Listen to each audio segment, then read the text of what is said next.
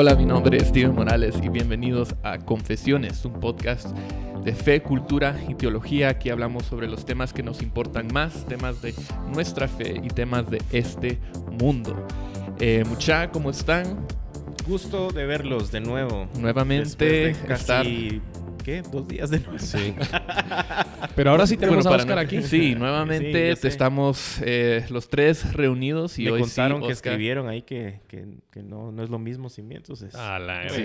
Son mentiras. Son mentiras. Sí, cabal. Pero antes, a- antes de entrar a- al, al tema que tenemos eh, para, para este episodio, vamos a responder la pregunta que todos están Sí. Eh, muriendo Todos por los que escucharon saber el podcast. La, la respuesta a todos los que escucharon la- la- el podcast la semana pasada. Los que estaban saber. orando por mí, decís vos. Ajá, pero eh, no solamente orando, pero también eh, todos tenemos la curiosidad, Oscar. Sí, Oscar. saber. Queremos saber. A ver, Oscar. ¿Escuchaste el último episodio? No, no lo escuché. Lo escuché a la mitad, voy a ser Ah, honesto. ahí está, es que-. Escuché, escuché, escuché cuando empezaron a... Escuché cuando empezaron a orar, eh, cuando dijeron que oraran por mí porque alguien tenía que pastorear reforma. De Pues- hecho, y, y no es por justificarme, pero ahora lo estoy haciendo en las mañanas, cosa que rara vez me cuesta concentrarme en las mañanas, especialmente a la hora que me estoy levantando ahora. Entonces sí, no, no lo escuché. ¿Sabes cómo, cómo sabíamos que no habías escuchado el, el podcast? ¿Por qué? Porque Justin prometió que si Oscar eh, Escuchara el el iba a decir podcast, algo hoy ahorita. Te iba a comprar el almuerzo. te perdiste el alm- te perdiste el almuerzo. y ahora. Justin solo me va a invitar a mí. Está bien, está bien. Espérate, eh, yo no Ese recuerdo. era el- Ese era, ese era el trato. Yo no recuerdo haber dicho nada de Y comprarle si quieres compartimos. Podemos compartirlo. sí. Pedí algo grande. Sí, Así, cabal. un- un two for all, Entonces lo que aprendimos es que cuando Oscar no está, no le interesa el podcast Sí, de no, ni No es que no me él interese. No es que no me interese. De verdad me está costando. Solo escuchas los Pues, a podcasts veces- para escucharte. A veces ahora estoy escuchando la Biblia. No, la estoy leyendo en las noches, pero las trato de escuchar en la mañana por el tráfico y todo. A veces me doy cuenta que de repente dice capítulo 21 y me quedé como en el 15 pensando. No me recuerdo por Para dónde atrás, iba. para atrás, para atrás. Sí, ese, ese es el problema con, con escuchar a la Biblia en audio, porque es que cualquier cosa te distrae. Especialmente a esa hora en la mañana. Ajá, ajá. O ni, ni, al- ni es algo que te distrae en la calle, so- solo em- estás cansado. cansado y ajá, empezás a ver de repente como que no, no, no escuché querer regresar y dices, ¿será que regreso no regreso? No. Así que no. ¿No te ha pasado eso que estás en estás manejando y de repente como que se salís de onda o no te das cuenta y ¿A de qué repente aquí? y, y de ajá, cabal, cuando llegué aquí, o sea, ni me di cuenta. Cuando salí de la casa Sí. o qué sé. Eso me pasó cuando estaba predicando el domingo. De repente ya estaba en el último punto y dije, yo no recuerdo los primeros dos. ¿Qué dije? Pero creo que es porque tomé Benadryl o algo así antes. Entonces sí estaba yo. Ay, yo pensé que era el espíritu vos, que te Ah, sí, eso ta- sí, también. Sí, el espíritu del Benadryl. El Benadryl, cabal, cabal. Pero bueno, Oscar, te perdiste un almuerzo, pero Está bien, para la está bien. próxima. Para la próxima Para la lo voy a próxima. escuchar. Así voy a asegurarme de escuchas. escuchar todos los podcasts. Vos solo la asumí que si no, no estás, que Justin te, Te, va- te va a invitar a algo. Bueno, hoy queremos hablar sobre eh, un tema que creo que cada uno de nosotros ha, ha experimentado esto. eh, y es que muchas veces, o sea, no, no creo que nadie, eh, especialmente la iglesia hoy en día, nadie quiere ser un fariseo. ¿verdad? Leemos las, las historias desde pequeño, nos enseñan que los fariseos eran como los malos, los villanos de la historia de Jesús. Entonces nadie quiere ser un fariseo. Sin embargo, muchos de nosotros... eh, y muchas veces acusamos a otros, pero no, no, no hagamos eso, solo examinémonos a nosotros mismos. Muchos de nosotros eh, tendemos a caer en las mismas trampas, creer las mismas mentiras, Sí. eh, hacer las mismas eh, eh, Tonterías. tonterías. Gracias por darme una... una- una- hacer las mismas... eh, ¿Cuál es la Tonterías. palabra? Cosas. Cosas, cabal, eh, que los fariseos. Eh, cometemos los mismos pecados. Eh, y es interesante eh, eh, y, y- y queremos preguntarnos por qué pasa eso, por qué siempre eh, eh, caemos en, en- en este fariseísmo. Y, y tal vez em, sería bueno empezar con, con esa palabra fariseísmo. ¿A qué nos referimos cuando decimos que a, a- veces actuamos de una manera farisaica? Fariseo.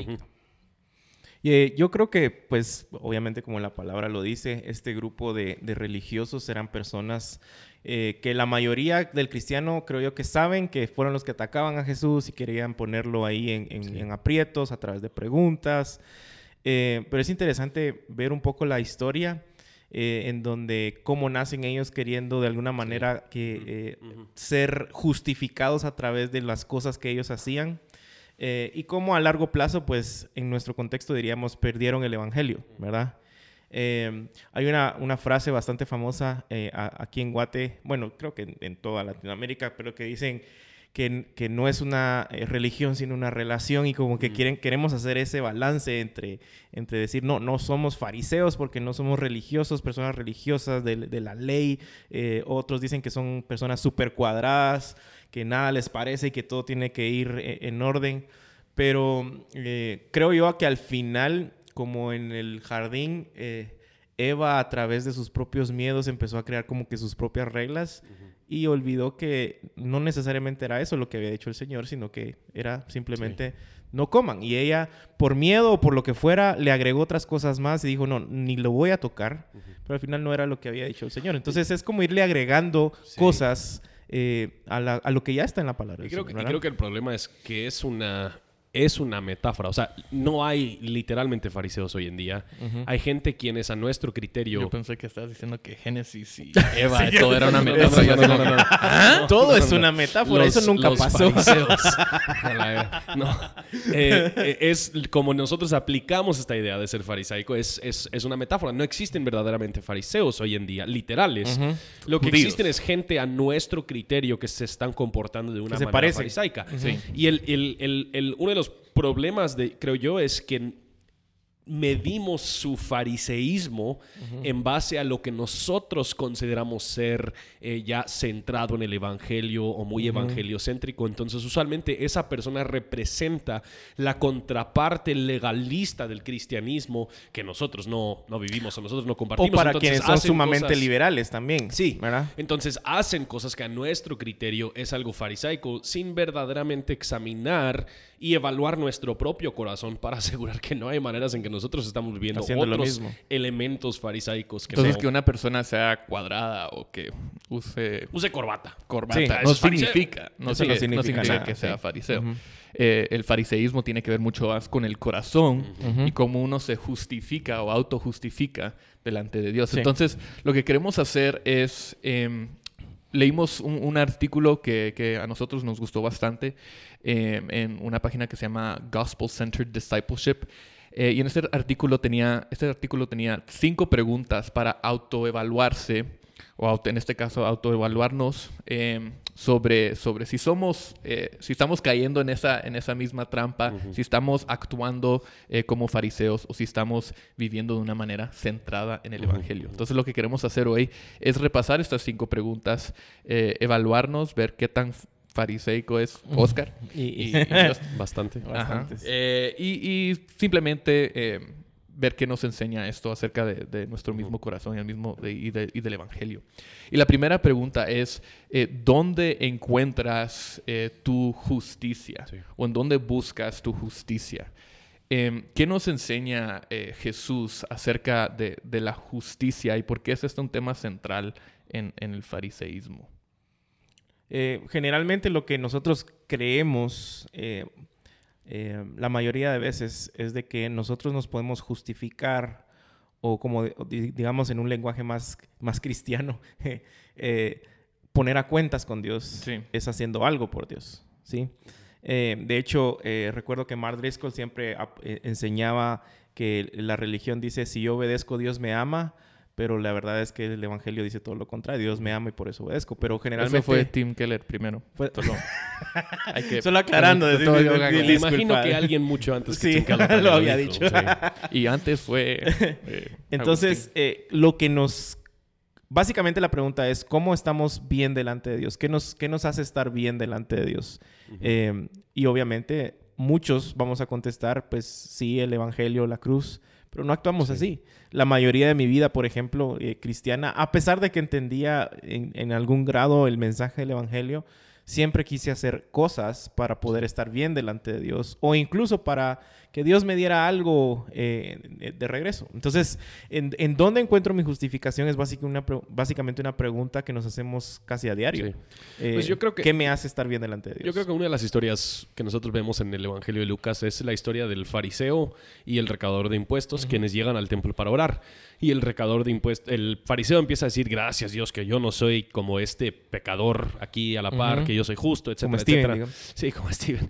Em, y el recaudador de impuestos simplemente responde con Dios, ten misericordia de mí, soy, soy un pecador.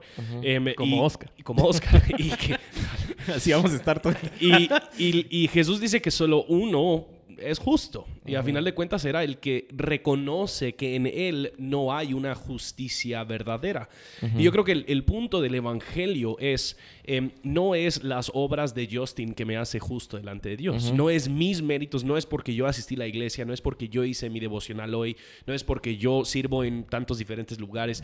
Yo soy justo por una justicia ajena, que es la justicia de Cristo, que cuando yo confieso fe en Jesucristo, sucede este intercambio, mi vida pecaminosa se la acredita a Jesús y la vida justa de Jesús se me acredita a mí. Entonces yo, yo no vivo delante de Dios o yo no soy aceptado por Dios o amado por Dios por algo que yo en mí hice, yo soy aceptado y amado por algo que Cristo hizo, por su vida justa. Y yo creo que esto entra a nuestra vida diaria de formas muy prácticas. Si yo me siento más cristiano los días que yo leo mi Biblia que los días que no leo mi Biblia, más probable, es más que probable que yo estoy confiando en mis propias obras para hacerme justo delante. O si no, o si fallaste a tu devocional de 15 minutos y lo hiciste solo 10. Solo 10, no oraste por todo el tiempo que quisieras. Sí.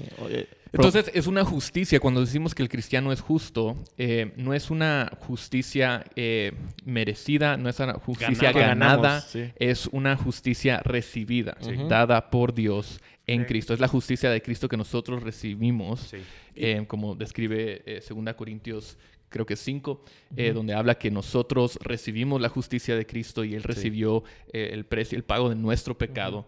Eh, entonces. Lo cual, bajo ese mismo principio, sería irónico pensar que me puedo jactar de algo que yo puedo hacer. O sea, si, si, es algo que yo no puedo ganarme o hacer por mis propios méritos, cómo es que mucha gente nos jactamos a veces de decir, ah, yo oro más. yo creo, ah, que, sí. creo que era Arcis Pro que decía, sí somos salvos por obras, solo que no son nuestras. Es la obra de Cristo por la Bueno, seguro alguien más lo dijo. Pero seguro que alguien lo, hizo, lo dijo antes que... Seguro fue Tim Keller. no, Arcis Pro sí fue maestro de Tim Keller, entonces. él sí seguro lo dijo. Seguro él lo dijo primero.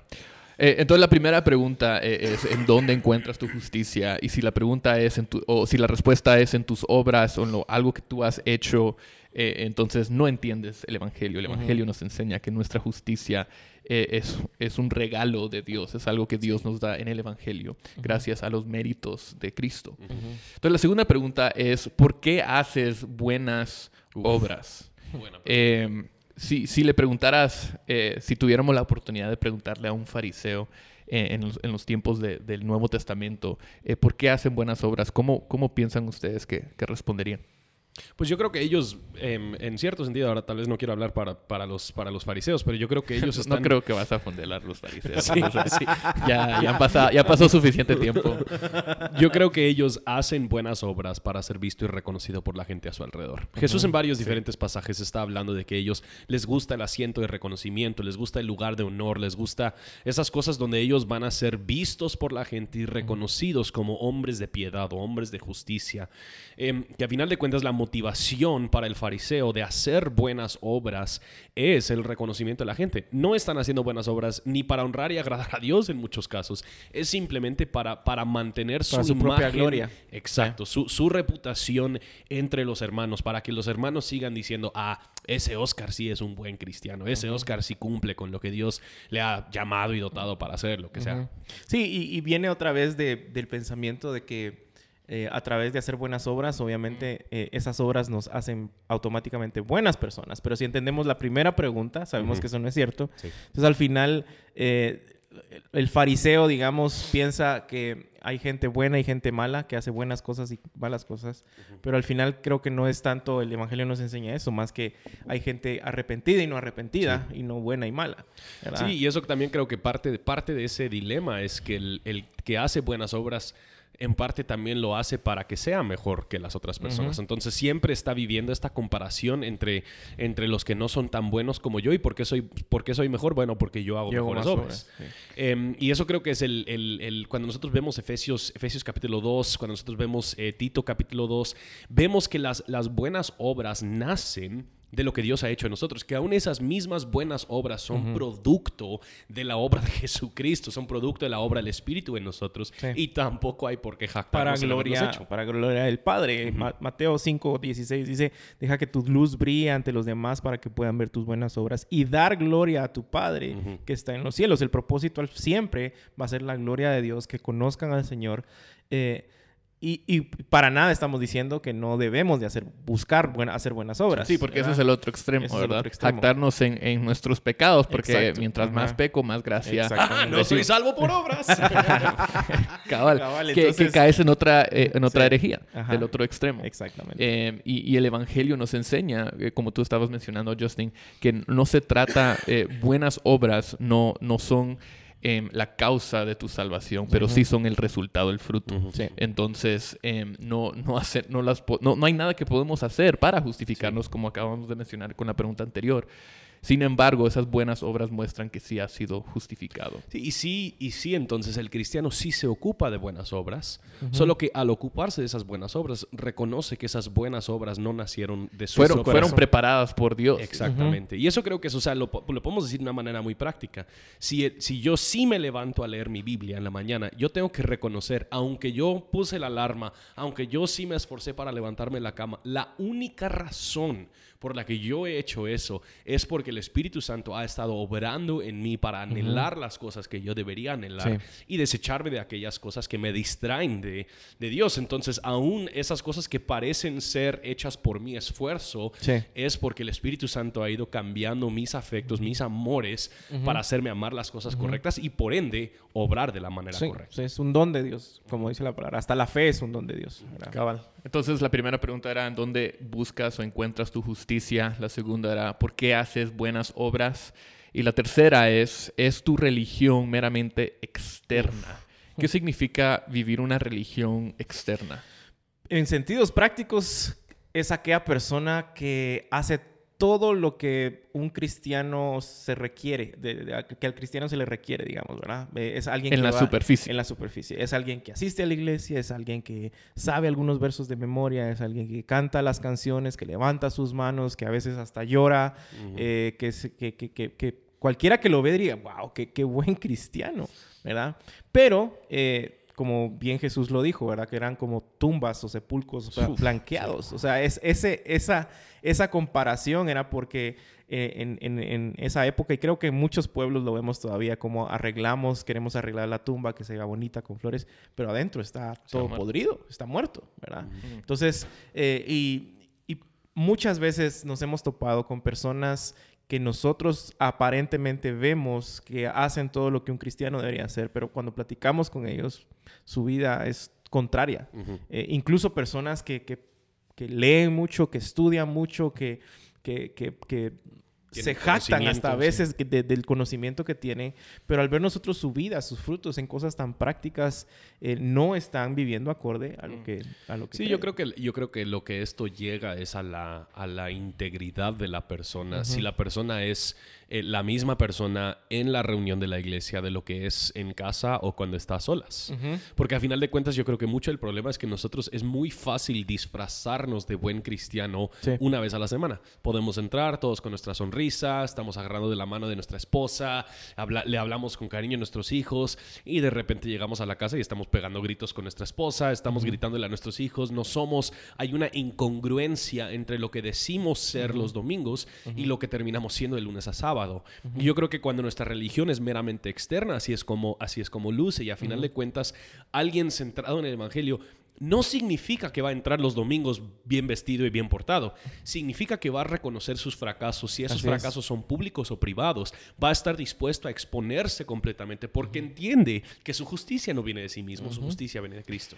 Y vale la pena mencionar que creo que esto también afecta la manera en que nosotros como pastores predicamos y hacemos ministerio. Si nosotros solo eh, predicamos un mensaje que solamente llega a la superficie, que solamente trata el comportamiento, pero nunca trata... Eh, eh, ajá, es un moralismo.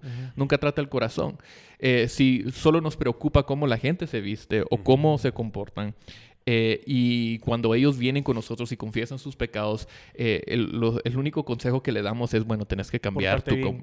portate bien, eh, deja de hacer esas tonterías y, ya, o sea, y, no, no entramos algo más profundo, no, no vemos cuáles son los pecados detrás de los pecados, lo, lo que ellos están escondiendo, tal vez es un egoísmo, tal vez es orgullo, tal vez es...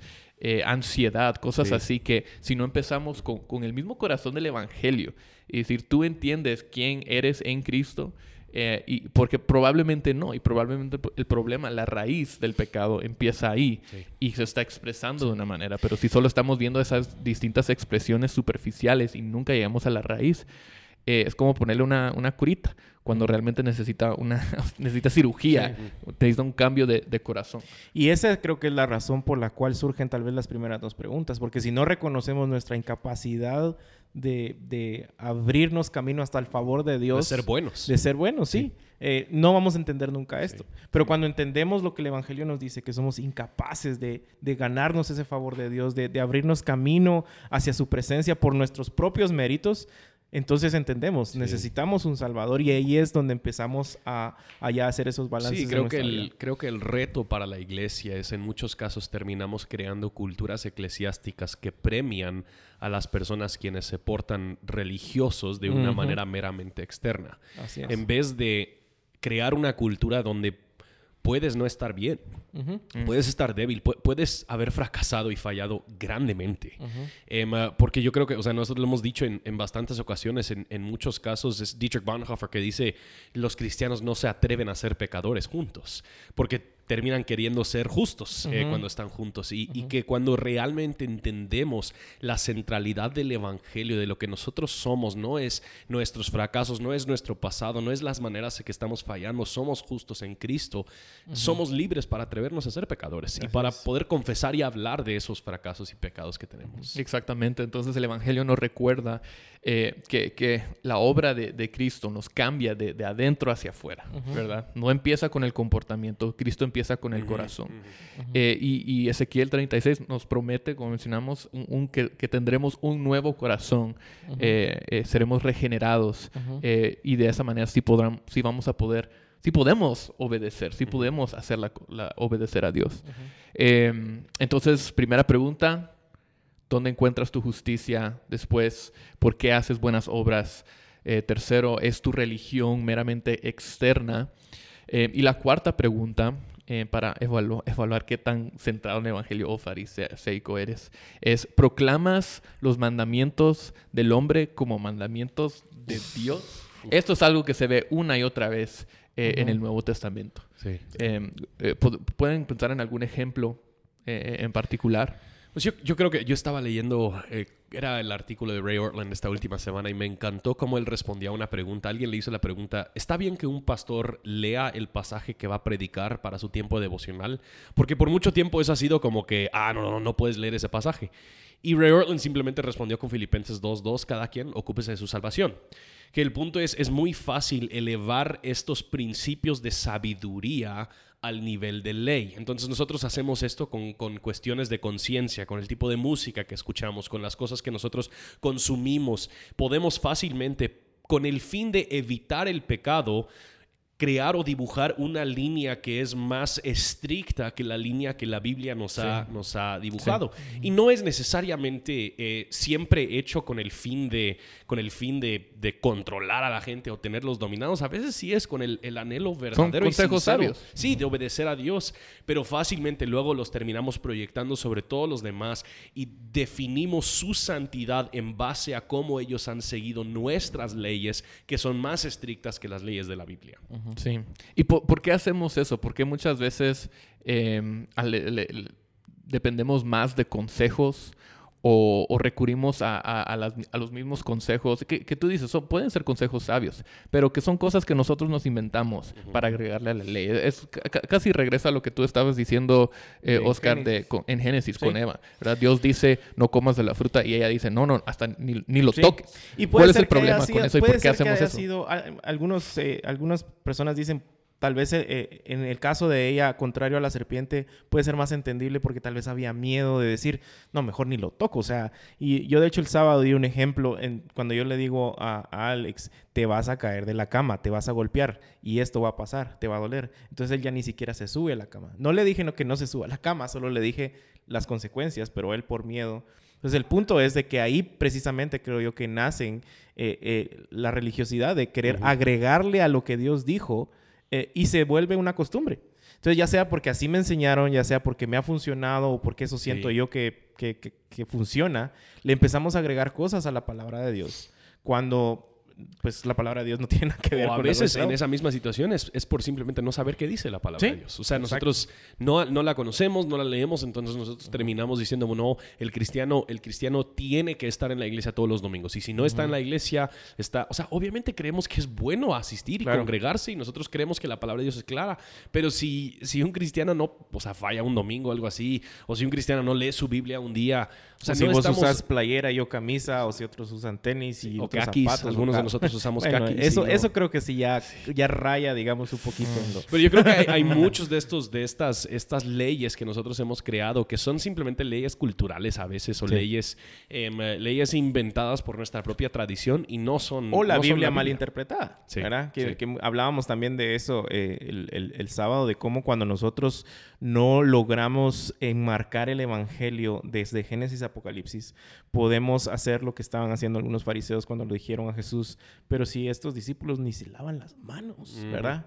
Entonces perdemos el Evangelio eh, y nos quedamos ahí en, el Antiguo Testamento, en las leyes y todo, y creemos que eso sigue aplicando. Y Jesús claramente les diga, ¿acaso no han entendido lo que yo les estoy diciendo? No es, lo que, no es lo que está ahí en las manos lo que contamina, es el corazón. Y una y otra vez, si nos damos cuenta, el mensaje de Jesús a los fariseos siempre era corazón, el corazón, las intenciones, las intenciones, ¿verdad?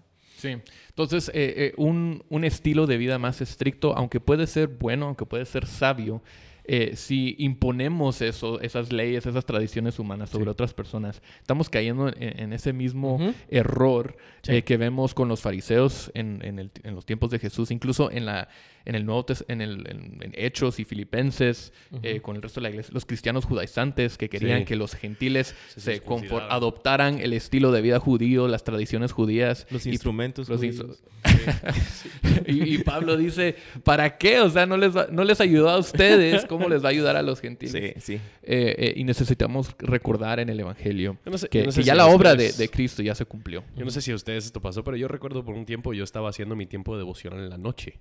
y y, cuando lo hacía casi que me sentía mal. Porque no lo hiciste la primera la mañana. Porque, porque David decía que yo te busco en la mañana. Y son esos tipos de cosas que son, o sea, sí, claro que es bueno leer la Biblia en la mañana, pero también puede ser bueno leerla en la noche. Sí, no, a mí me pasó lo mismo. Yo recuerdo que alguien me regañó, bueno, no regañó a varios porque eh, el, el, reto, digamos, era eh, el, el mal usado ayuno, de Daniel, que se vuelve casi que en una dieta. Eh, y bueno, no nos entremos a detalles. Y aparte del tiempo de oración en la madrugada, ¿verdad? Eh, de madrugada, yo me etcétera, etcétera. Entonces, eh, cuando empezamos a comentar y a Oscar le gusta dormir y comer. no, sean legalistas. Pero vamos otra vez al mismo punto de por qué, de hecho, me está costando ahora esta nueva disciplina. Porque yo siempre, toda mi vida me acostumbré a trabajar y soy más activo de noche. O sea, yo soy muy productivo de noche, yo puedo leer de noche y todas las actividades. Cuando empezamos a compartir estas cosas, fue como que le hubiéramos dicho, no sé, estoy dejando a Dios de último, Dios no me interesa, es lo último que hago en el día. Y realmente creó una culpa en mi corazón que hablando de estas preguntas, empecé a tratar de justificarme sirviendo más y haciendo más. Y, entonces se vuelve como un ciclo estas preguntas cuando realmente no entendemos cómo el Evangelio aplica a nuestras vidas y a la palabra. Cabal, cabal. Entonces, primera pregunta, eh, ¿en dónde encuentras tu justicia? Luego, eh, ¿por qué haces buenas obras? Después, ¿es tu religión meramente externa? Eh, después proclamas los mandamientos del hombre como mandamientos de Dios. Y nuestra última pregunta de este artículo es, ¿encuentras una manera o, buscas maneras de, justificar tu desobediencia? Mm, em, creo que eh, esta es, uno, esta es una de las preguntas más... Em, no sé cuál es la palabra, Oscar. Personales. todas estas se han tratado básicamente de, tu justicia, de las cosas buenas que tú haces. ¿Qué, haces con tu religión? ¿Qué haces con tus buenas obras? Eso es como de lo eh, malo, digamos. Ajá, y ahora está... Pero vemos que hay otro lado, que ser fariseo no significa que haces todas las cosas bien, o que lo haces perfecto, o que al menos que lo aparentas en la superficie. Es que cuando lo haces mal, entonces le echas la culpa a alguien más. Cabal. entonces quieres seguir siendo bueno. Cabal, pero eh, eh, vemos que incluso en medio de todas sus eh, buenas obras superficiales. Y en medio de todas las tradiciones que, los fariseos eh, crearon por sí mismos y este estilo de vida más estricto y, todo lo que ellos crearon para, sí mismos en, sus tradiciones, que en medio de eso estaban desobedeciendo a Dios. Em, eh, no estaban... cumpliendo con la misma ley que ellos se jactaban en, cumplir. En cumplir. ¿Pueden, pueden pensar en, en algún ejemplo. Pues yo sí creo que hay muchas de esas cosas. como lo vemos hoy. Sí, o sea, que también usamos el ejemplo de asistir a la iglesia y no queremos decir que asistir a la iglesia es una de las maneras de demostrar que eres santo delante de Dios.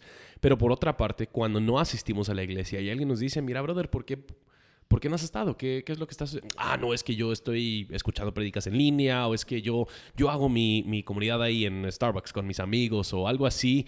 Cuando al final de cuentas deberíamos pertenecer a una comunidad local de, de cristianos. Sí, y, yo he sentido eso, o sea, y tal vez ustedes me pueden ayudar aquí. ¿Cómo, cómo puedo decirle, preguntarle a alguien, hey, ¿dónde has estado sin eh, eh, sonar como un legalista, así que no llegaste el domingo, ¿verdad? Porque creo que eso, y eso ha pasado con, con gente en nuestra iglesia, ¿verdad?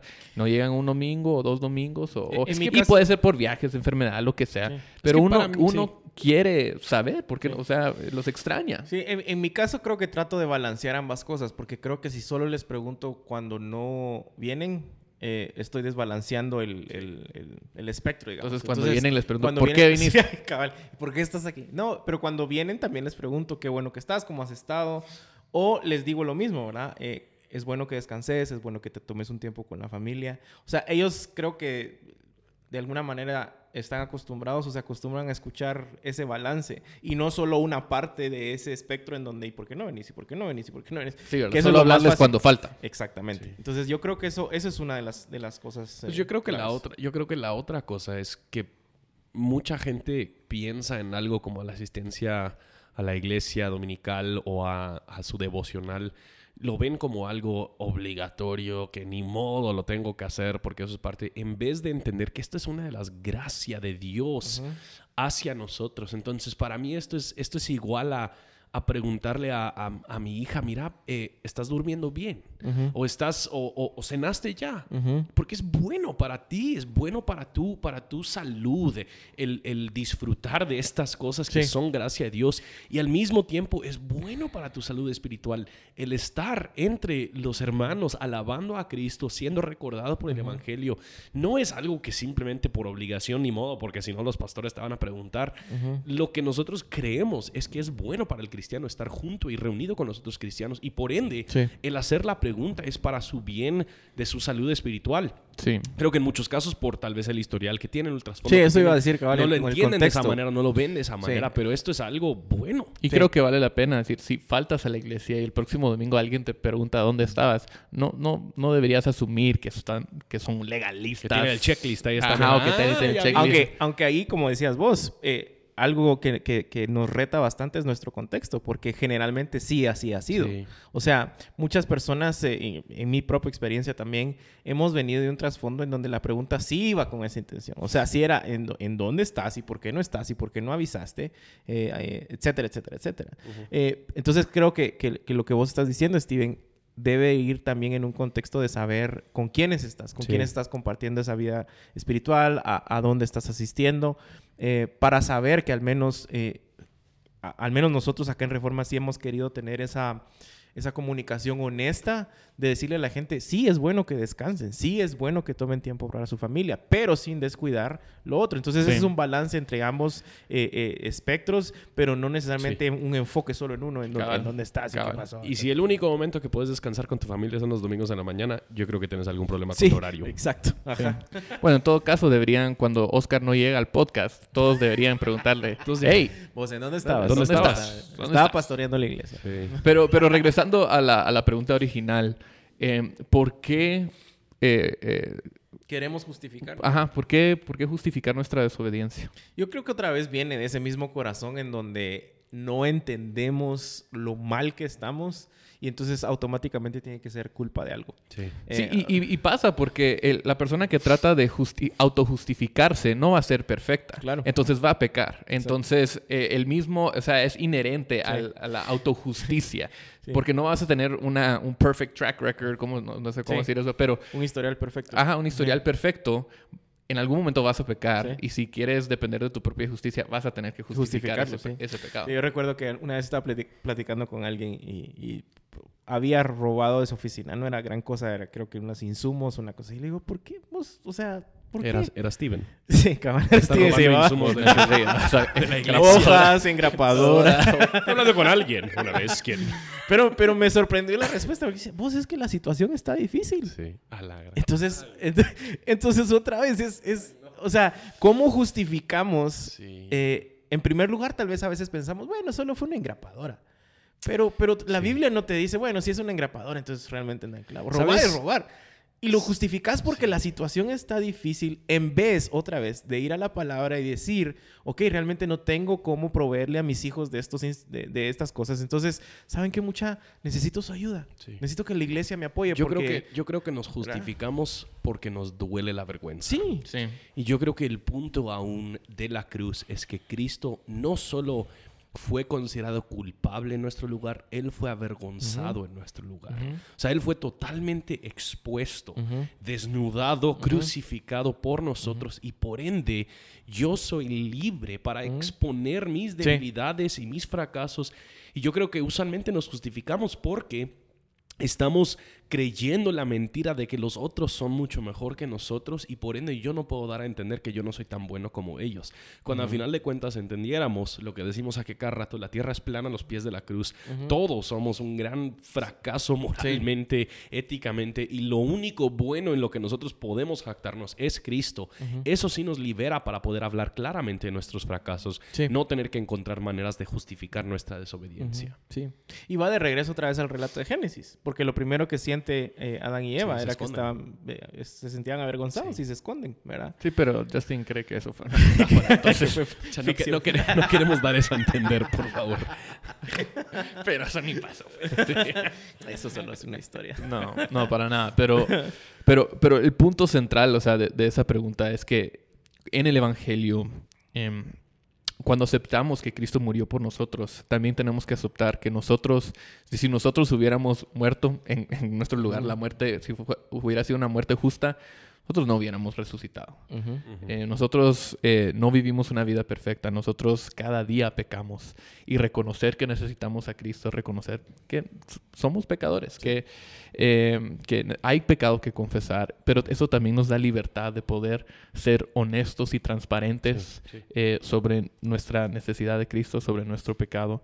Eh, y por la gracia de Dios podemos eh, crecer, podemos obedecer sin esa culpabilidad, sin esa vergüenza. Porque como tú dijiste, Justin, Cristo sufrió, ya, ya pagó eso en nuestro lugar, ya fue avergonzado en nuestro lugar. Entonces, a la medida que vamos eh, luchando por la santidad y vamos luchando por ser personas centradas en el Evangelio y no fariseos, tenemos que reconocer que Somos un desastre. somos un desastre y que muchas veces recurrimos a los, a los mismos pecados fariseos, a las mismas tendencias y patrones eh, Para fariseicos, tratar de justificar. ajá, para tratar de justificarnos eh, en- en- con nuestras buenas obras o justificar hasta nuestros sí. pecados. Sí, hay algo que creo que es importante también recalcar, creo que vos lo mencionaste, Justin, eh, pero muchos creen que el pensar así entonces es, eh, bueno, entonces como yo sé que soy un desastre, bueno, entonces voy a seguir pecando porque hay gracia y el mismo Pablo responde a eso en Romanos, eh, no sé si es 5 o 6, que dice, entonces que vamos a seguir pecando para que haya más gracia. Y él dice, absolutamente no. Entonces, solo recalcar eso que es, eh, que, que, el reconocer que somos un desastre, el reconocer que no podemos eh, por nuestras propias obras, por nuestros propios méritos, abrirnos camino hacia el favor de Dios, no quiere decir quedarnos en un estado en donde, ah, bueno, entonces todo lo que hagamos realmente no vale la pena porque esto no me justifica, entonces lo puedo seguir haciendo, ¿verdad? Cabal, cabal.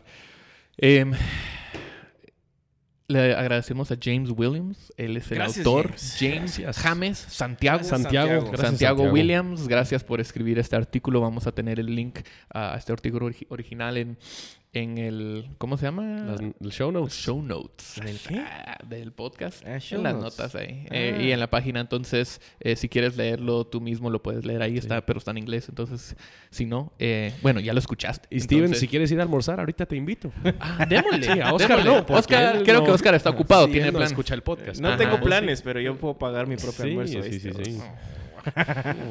Pero gracias a, todos por escuchar el podcast. Nos pueden encontrar en Facebook, en Instagram y Twitter. Eh, y si tienen alguna pregunta o si les gustaría escuchar eh, un episodio sobre un tema en particular, eh, mándennos sus, temas, sus ideas. y con mucho gusto los consideraremos.